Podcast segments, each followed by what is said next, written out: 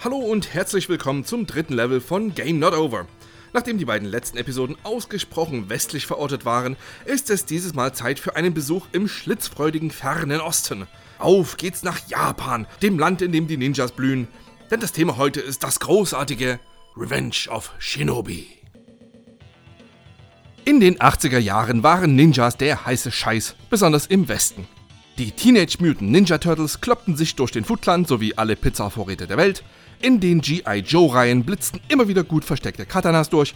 Michael Dudikoff war der whitest boy alive aller maskierten Schurkenverdrescher.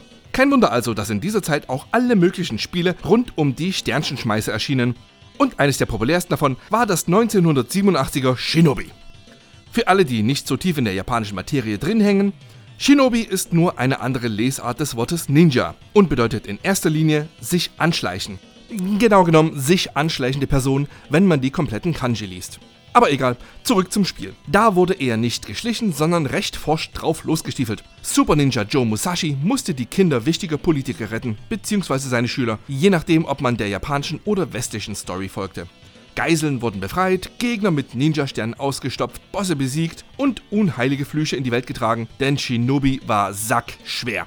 Fies platzierte Feinde, garstige Levelbosse und jeder einzelne Kontakt mit einem Hauch von Widersacher kostete sofort ein Leben. Klassisches Arcade-Spiel halt. Was uns direkt zu Revenge of Shinobi führt, denn das war genau das nicht. Chefentwickler Noyoshi Oba hatte sich gerade erst mit Wonderboy in Monsterland seine ersten Sporen bei Sega verdient. Da wurde ihm auch schon ein echter Brummer aufgedrückt. Ein Nachfolger des höchst erfolgreichen Shinobi, der nicht nur spielerisch, sondern auch technisch aus den Socken hauen sollte. Denn Sega hatte da gerade diese neue Konsole namens Mega Drive in Arbeit und das Shinobi-Sequel sollte der Welt zeigen, was für absurde Power in dem schwarzen Kasten steckte.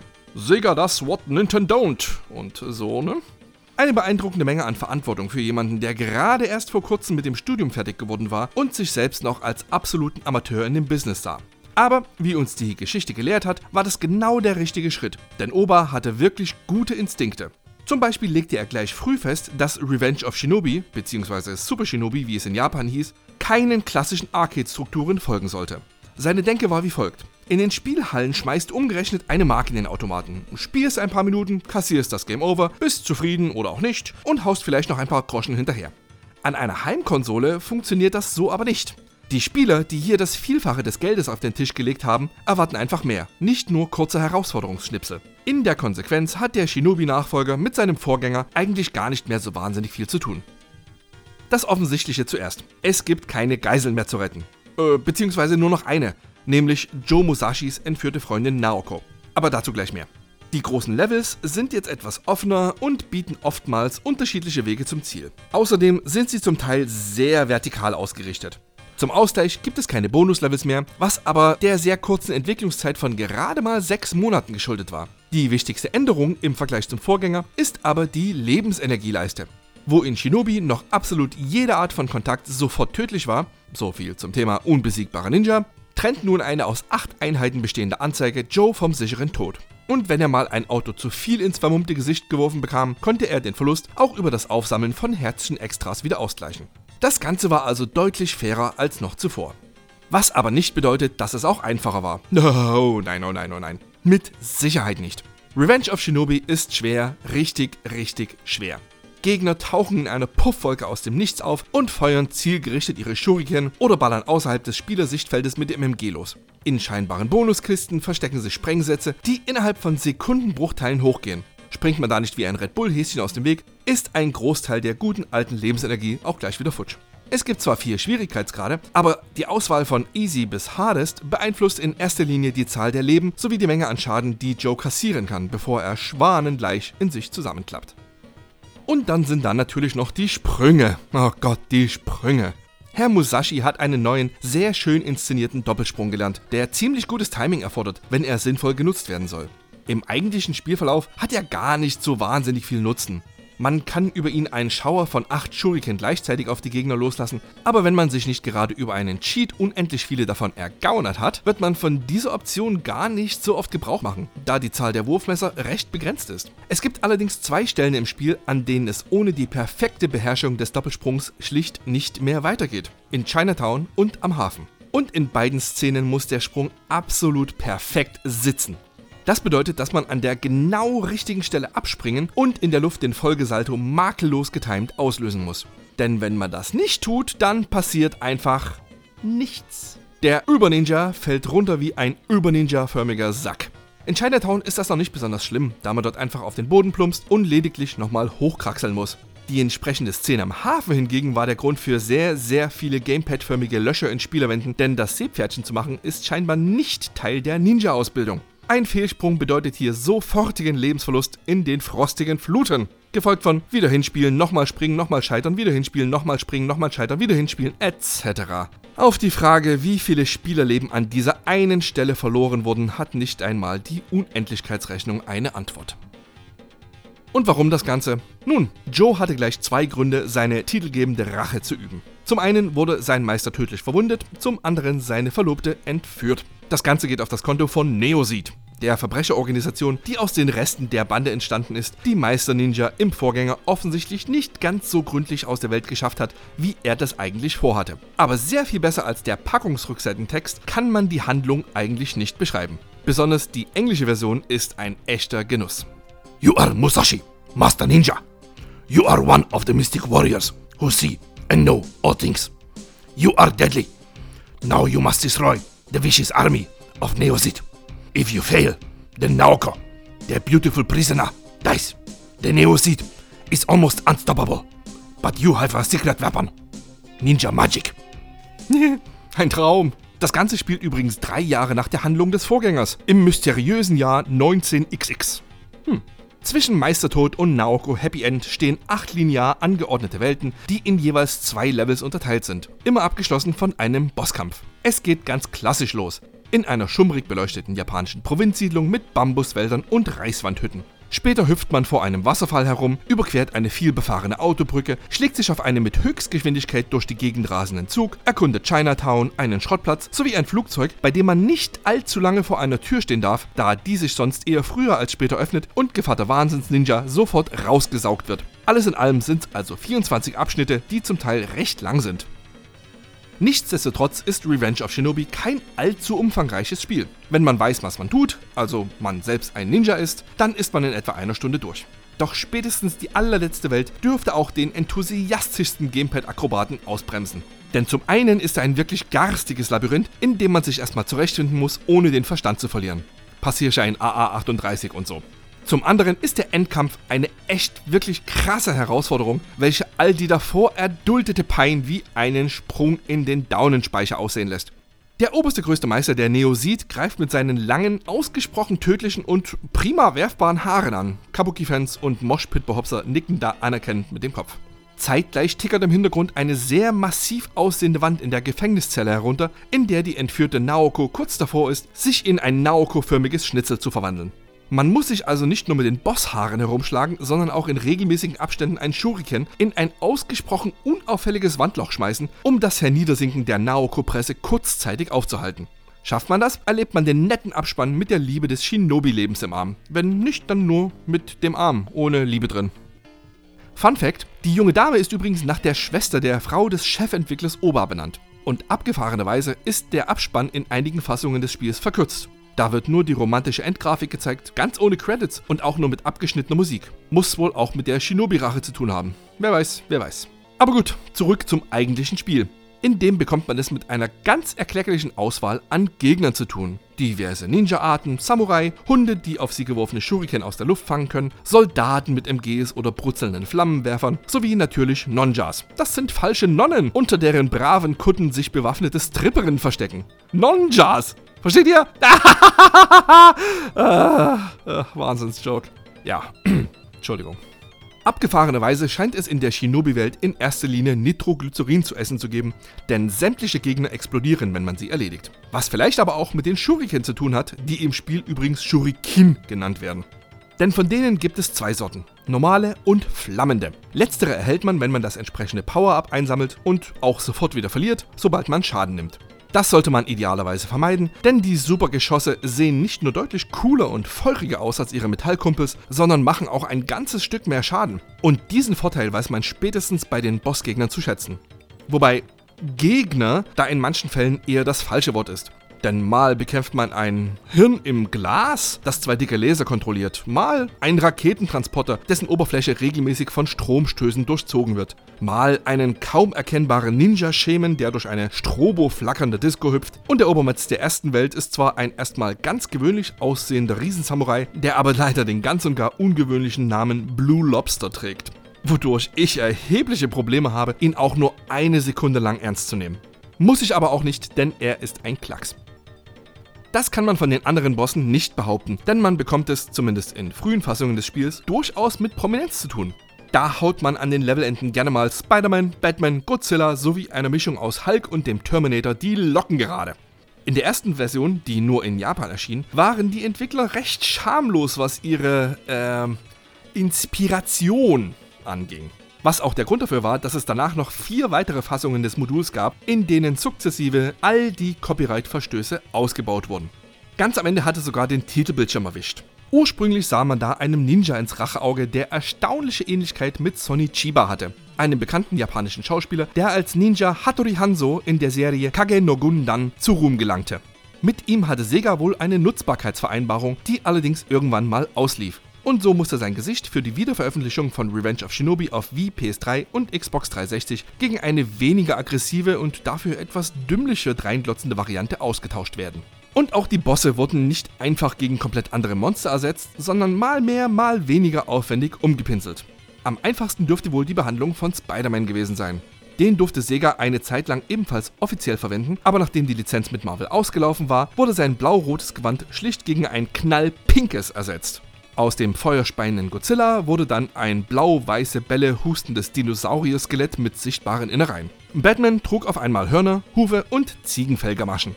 Sega hatte mit dieser Behandlung wohl schon etwas Erfahrung, denn Spidey hatte auch schon im ursprünglichen Shinobi einen sehr wenig subtilen Gastauftritt, wo er in späteren Versionen des Spiels seinen bekannten Anzug gegen einen Froschgrünen tauschte. Sonny Chiba fand übrigens auch seinen Weg auf die japanische Packung des Spiels, wie auch im Titelbildschirm in schwarzer Kluft. Die westliche Höhle dagegen präsentierte den weißgewandeten Spielerhelden nebst Endgegner Hippie im Hintergrund. Auch auf der Rückseite gab es deutliche Unterschiede. Version aller West zeigt vier Screenshots, von denen drei aus dem ersten Level stammen. Die Japan-Version präsentiert dagegen in erster Linie ein paar ganz nette Artworks sowie gerade mal zwei krümelige Bilder aus dem Spiel an sich. Ach, ich vermisse ja Spielepackungen und ihre schöne Sammelbarkeit. Zurück zum Thema. Die Wurfsterne sind Joes ständig genutzte Hauptwaffe. Zu schade nur, dass sie relativ knapp munitioniert sind. Kein großes Problem, denn eines der offensten Geheimnisse von Revenge of Shinobi war der unendliche Shuriken Cheat. Im Optionsmenü einfach auf die zwischen 0 und 90 einstellbare Zeit der Shuriken gehen, 0 wählen, ein paar Sekunden lang warten und schwupps, verwandelt sich das Doppelnichts in ein Unendlichkeitssymbol, was das Shinobi-Leben deutlich vereinfacht. Aber Joe stehen auch noch andere Waffen zur Verfügung. Zum einen ein gut geschliffenes Katana, das automatisch im Nahkampf gezückt wird, sofern man das Shuriken Upgrade besitzt. Zum anderen der gestellte Ninja-Fuß, der ebenfalls von selbst im geduckten Infight ausgefahren wird. Und dann wäre da natürlich noch die Ninja-Magie. Nummer 1 ist Ikatsushi, die Kunst des Donners. Ins Spiel übertragen bedeutet das ein Schutzschild, das vier Treffer verträgt. Nummer 2 ist Karyu, die Kunst des Feuers, die dafür sorgt, dass vier drachenförmige Flammensäulen kurz über dem Bildschirm fauchen und dabei mächtig Schaden anrichten. Fushin, die Kunst des Schwebens, ist keine Waffe an sich, verbessert aber die Sprunghöhe, was man aber eigentlich nie braucht. Und hinter Magie Nummer 4 verbirgt sich Maijin, die Kunst der Selbsttagstückelung. Damit verliert man zwar ein Leben, zieht dem Gegner aber, sofern man ihn damit trifft, auch einen bemerkenswert großen Hubs Energie ab. Außerdem wird damit die eigene Lebensenergieleiste wieder vollständig aufgeladen. Das ist also taktisch klug eingesetzt eine extrem wirkungsvolle Waffe, gerade bei schwierigeren Bossgegnern. Das Konzept dafür entspringt übrigens einem vorherigen Spiel von Oba, das nie fertig entwickelt wurde. Dort hatte er das sogenannte One-Down-Continue-System eingeführt, mit dem man bei geringer Lebensenergie ein Leben einsetzen, dafür aber an Ort und Stelle mit voller Lebensleiste wieder weitermachen durfte. Die Ninja-Magie wollte mit Bedacht eingesetzt werden, denn man hatte sie nur einmal pro Level zur Verfügung. Es sei denn, man fand eines der seltenen Ninjutsu-Bonussymbole. Es gibt viele Gründe dafür, Revenge of Shinobi in sein Herz zu schließen. Aber der für mich mit weitem Abstand wichtigste ist der Soundtrack.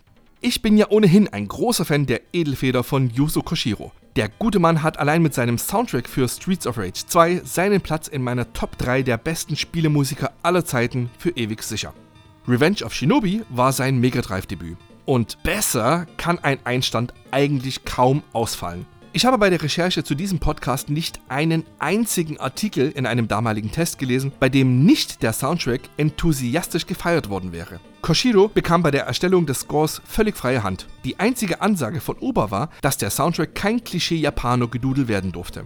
Kein Problem für Koshiro, der seinerzeit ein großer Fan von zeitgenössischer Pop- und Dance-Musik war und auf dessen Fernseher damals laut seiner eigenen Aussage Tag ein, Tag aus MTV lief. Diesen Einfluss vermischte er für Revenge of Shinobi mit traditionellen asiatischen Elementen und lockte damit Klänge aus dem Mega Drive Soundchip, die der Konkurrenz auf Jahre hinaus voraus waren. Das dürfte auch den anderen Entwicklern bewusst gewesen sein, denn wie oft kommt es schon vor, dass der Name des Komponisten direkt im Titelbildschirm genannt wird? Mit Koshiros Namen konnte man schon seinerzeit hausieren gehen. Das Ergebnis bedarf wirklich keiner großen Worte. Hört einfach mal rein.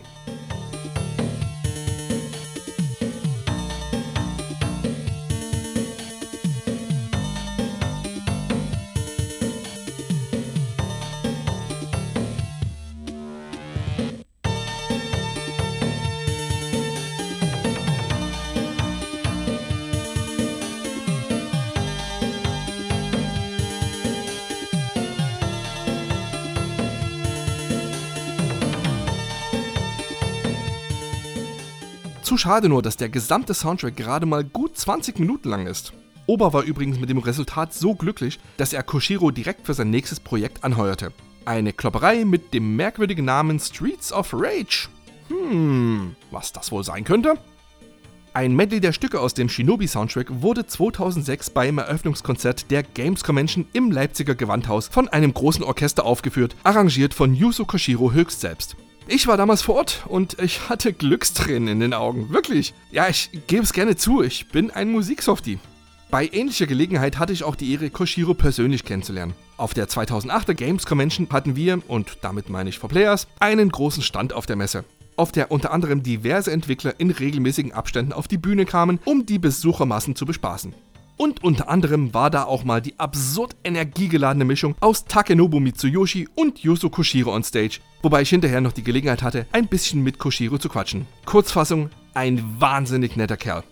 Aber gut, zurück zum Spiel. Akustisch haut es mich bis heute aus den Socken, grafisch eher, äh, nicht mehr so sehr. Es sieht immer noch okayisch aus, aber Schönheitswettbewerbe wird es im Hier und Jetzt wohl eher nicht mehr gewinnen. Besonders die farbarmen Hintergründe sind aus heutiger Sicht eher hässlich. Nichtsdestotrotz gibt es einige Bereiche, in denen der Herr Shinobi auch heute noch echt gut mithalten kann. Besonders das flüssige Parallax-Scrolling ist wirklich schnieke. Auch der edel animierte Titelbildschirm und nette Spielereien wie das Color Cycling für fließendes Wasser oder der flotte Salto, der aus einem schnell gedrehten Animationsframe besteht, sind echt nett anzusehen. Von den großen Sprites mal ganz zu schweigen. Aber gut, es war halt einer der ersten Titel fürs damals noch ofenfrische Mega Drive und dafür hat es schon echt eine Menge richtig gemacht. Wie bereits erwähnt, betrug die Entwicklungszeit gerade mal ein halbes Jahr. Folgerichtig mussten einige Sachen aus Zeitgründen weggelassen werden. So sollte die Einführungsgeschichte ursprünglich länger sein und auch zeigen, wie der Oboro-Clan vernichtet und Naoko entführt wurde. Der finale Bosskampf war eigentlich etwas leichter geplant. Auch sollten rotierende Zahnräder einen etwas deutlicheren Hinweis darauf geben, wo man die Shuriken zum Plattmacherstoppen hinschmeißen musste. Außerdem sollte der Endgegner Erdbeben auslösen und Felsen auf Joe fallen lassen können. Das fand immerhin seinen Weg in den Nachfolger Shadow Dancer. Und eigentlich sollten auch die aus Shinobi bekannten Bonuslevels mit rein. Aber die hätten nicht nur weitere Entwicklungszeit, sondern vor allen Dingen auch Modulplatz gefressen. Und den hatten die Entwickler auf der mit gerade mal 4 Megabit, also 512 Kilobyte, nicht gerade üppig dimensionierten Cartridge einfach nicht mehr übrig. Und dann kam der Tag der Veröffentlichung. Im Dezember 1989 in Japan und den USA, ein paar Monate darauf dann auch in Europa. Das machte Revenge of Shinobi nicht nur zu einem der ersten Mega Drive-Titel überhaupt, sondern auch gleich mal zu einem der besten. Denn zum Start der Plattform gab es in Japan nur die beiden Spielhallen-Sequels Space Harrier 2 sowie Super Thunderblade. Die beide nicht schlecht waren, aber auch nicht gerade wahnsinnig überwältigend. Und wieso den Mega Drives der Anfangszeit das grässliche Altered Beast beigepackt wurde und nicht der quantilliardenmal bessere Herr Shinobi, will mir einfach nicht in den Kopf. Sega hätte heute die Weltherrschaft haben können, wenn sie nur ein Revenge of Shinobi Bundle angeboten hätten. Aber nö, die feinen Damen und Herren hatten andere Pläne. wie zum Beispiel bizarre Werbung in der amerikanischen GamePro aus dem Februar 1990 zu schalten, die eine sprachlich eher ungelenke Zusammenfassung aller Levels präsentierte. Total absurd. Dass Revenge of Shinobi national und international mächtig hohe Wertungen abgesandt hat, wird wohl kaum einen verwundern. In der ASM 3 1990 schwärmt Thorsten Oppermann, Revenge of Shinobi ist das zurzeit beste Modul fürs Mega Drive, das sich den ASM-Hitstern würdevoll verdient hat. Ein absolutes Muss für alle Sega-Fans. Zeitgleich hatte Martin Gaksch in der Powerplay die folgenden Worte für das Spiel übrig. Was für eine Grafik, was für eine Musik, was für ein Spiel! Super Shinobi ist eindeutig das mit Abstand bislang beste Mega Drive-Modul, ein in praktisch jeder Hinsicht perfektes Spiel. Folgerichtig gab es mit Grafik 85, Sound 92 und einer Gesamtwertung von 91 auch mathematisch nur höchstes Lob. Revenge of Shinobi wurde da anschließend in einer späteren Ausgabe auch noch zum besten Mega Drive-Spiel des Jahres gekürt. Und Julian Eggebrecht spricht in der Videogames 1.91 den einfachen und unmissverständlichen Satz: Revenge of Shinobi sei allen Actionfans wärmstens empfohlen. Und unterstreicht das mit einer Wertung von 93%. Wie ging es dann mit dem Wunder Ninja weiter? Zum einen hatte er mehrere Auftritte innerhalb der Sonic Comic-Reihe, die wohl ziemlich gut sein sollen. Ich habe sie aber leider nie gelesen. Die nachfolgenden Spiele dagegen waren eine konsequente Mischung aus Hochs und Tiefs. Es gab zwei Teile auf dem Game Gear, welche die schrecklich unkreativen Titel Game Gear Shinobi 1 und 2 trugen, aber auch wirklich gute Spiele waren. Auch Shinobi 3 Return of the Ninja Master, noch so ein bescheuerter Titel, das 1993 auf dem Mega Drive erschien, war anerkanntermaßen ein wirklich gutes Spiel wenn auch nicht für mich. Ich weiß ja nicht mal genau warum, aber irgendwas hat das Ding für mich immer total uninteressant gemacht. Vielleicht die Abwesenheit von Yuzo Koshiro? Hm, wer weiß. Auch Shadow Dancer, das 1990 auf dem Mega Drive veröffentlicht wurde, war gar nicht mal schlecht. Aber auch das sah für mich kein Land im Vergleich zu Revenge of Shinobi. Und das war's dann auch schon wieder mit den einigermaßen würdigen Nachfolgern, denn alles andere, was den Namen Shinobi im Titel trug, war bestenfalls passabel. Cyber Shinobi erschien 1990 auf dem Master System Dreck. Der im gleichen Jahr ebenfalls auf dem Master System veröffentlichte Quasi-Ableger Alex Kidd in Shinobi World Dreck. Das 1995er Shinobi X auf Saturn Dreck. Der darüber hinaus mit seinen digitalisierten Sprites auch noch zum Kotzen aussah. Der 2002er PS2 Reboot, einfach nur Shinobi betitelt, Dreck. Genauso wie dessen 2004er Nachfolger Nightshade. Immerhin war im ersten Spiel der Original Joe als Bonusfigur freischaltbar, der dort dank seiner einfachen Bedienbarkeit der perfekte Einstiegscharakter war. Das Problem? Er wurde erst aktiviert, wenn man das Hauptspiel sowohl auf normal als auch auf hart durchgespielt hatte. Und das konnte wirklich niemand mit einigermaßen funktionierendem Hirn gewollt haben. 2002 gab es einen GBA-Teil, der allen Ernstes die Chutzpe hatte, sich Revenge of Shinobi zu nennen und dabei unglaublicher Müll war. 2011 wurde die Serie schon wieder rebootet, dieses Mal auf dem 3DS. Und dieser Shinobi war okay. Nicht so genial wie der Opa, aber immerhin nicht vollkommener Scheißdreck wie seine Namenskumpels. Und dann gab es auch noch ein Handyspiel, das einfach nur Shinobi 2 hieß. Aber erstens erschien das nur in China und zweitens war das ebenfalls, genau, Dreck. Tja, so viel dazu. Meine Empfehlung kann daher nur lauten, Leute, spielt das Original. Es ist allen Nachkommen immer noch meilenweit überlegen. Dankbarerweise ist es wirklich, wirklich einfach, das zu tun, denn Revenge of Shinobi wird einem heutzutage mehr oder weniger überall hinterhergeschmissen. Im Laufe seines Lebens erschien es auf vielen, vielen weiteren Plattformen, vom Sega CD über Dreamcast zur PS2, PS3, Xbox 360 wie Steam und zuletzt sogar auf iOS. Die meiner Meinung nach beste Möglichkeit, das Original zu erleben, ist Segas etwas kurios betitelte Drei-Spiele-Sammlung Alex Kidd Co denn die bündelt das namensgebende und auch heute noch sehr unterhaltsame Alex Kidd in Miracle World, über das an anderer Stelle ausführlich zu sprechen sein wird, mit Revenge of Shinobi sowie aus mir nicht so richtig nachvollziehbaren Gründen Super Hang-On. Das fand ich schon zu Mega Drive-Zeiten ziemlich uninteressant und frage mich heute umso mehr, was es in einer Sammlung mit zwei Plattformern zu suchen hat. Aber okay, es tut nicht weh und als netter Bonus betrachtet ist es schon in Ordnung. Tja, bleibt mir nur noch das Fazit. Revenge of Shinobi ist ein Jump'n'Schlitz wirklich alter, sehr klassischer Schule, das im Grunde komplett wahnsinnig ist. Als wäre es von einem Neunjährigen designt worden, der 2 Liter Red Bull sowie die Ansage bekommen hat, schreib einfach alles auf, was du super findest. Und das Resultat wurde dann einfach als Designdokument verwendet. Du, du spielst ein Ninjas und du, du, du, kämpfst gegen Batman und Spider-Man und Godzilla und du wirst mit Ninja-Sternen und alle explodieren und, und es gibt Laser und Rambo und Flammenwerfer und Drachen aus und wow, wow, wow! Es fehlen eigentlich nur noch Monster Trucks und Pizza und äh, ja, Boobies. Es ist ein herausfordernder, gelegentlich wahnsinnig frustrierender, toll inszenierter Knaller, der 16-Bittiger kaum sein könnte. Wie ein echter Ninja, unübertrefflich, gnadenlos und hart wie Schurikenstahl. Man könnte sich natürlich die Frage stellen, wieso der Meister der Unsichtbarkeit hier in frühlingsfrischem Weiß herumrennt. Aber das ist ein Thema für einen anderen Podcast. This game is not over.